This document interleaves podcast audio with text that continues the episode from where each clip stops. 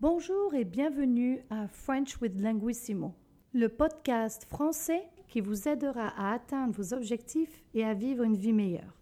Je m'appelle Vanessa et j'ai hâte de partager ces moments avec vous. Vous pouvez m'écrire à french.podcast.languissimo.ca french.podcast at C'est parti Aujourd'hui, nous allons couvrir les stratégies d'apprentissage pour que vous partiez du bon pied. Une langue est composée de trois piliers le vocabulaire et la prononciation, la grammaire et la structure, les verbes et les conjugaisons. Comme pour les enfants, il est important de lire en français et d'écouter du français chaque jour.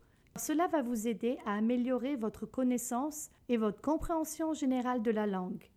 Pour la lecture, choisissez quelque chose que vous aimez. Magazine, roman, courriel que vous recevez du travail, publicité, etc. Pour l'écoute, pourquoi ne pas écouter des films, regarder des vidéos sur YouTube, Netflix, Internet, écouter des podcasts comme celui-ci? Je vous conseille donc de mémoriser les mots nouveaux que vous rencontrez et qui sont importants pour vous. Ne perdez pas votre énergie sur des mots que vous n'utiliserez jamais ou pas souvent. Essayez plutôt de pratiquer les mots courants en contexte réel. Si vous décidez d'aller au supermarché, vous pourrez en profiter pour réviser les mots reliés à la nourriture, par exemple. N'oubliez pas que le cerveau a besoin de répétition. Plus vous pratiquerez, plus vous mémoriserez.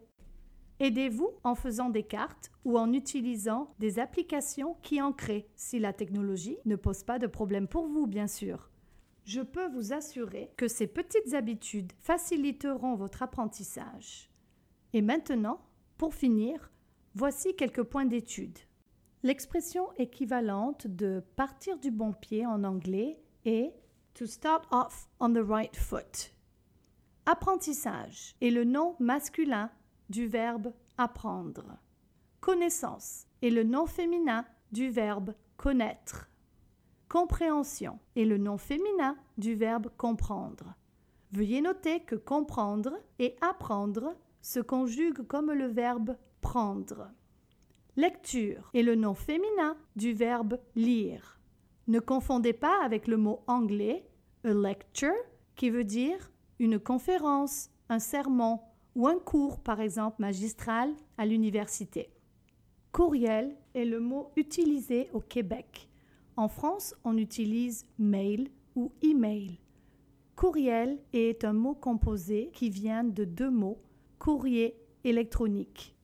Quand vous donnez votre courriel, at est traduit par arrobase ou à commercial et dot est traduit par point.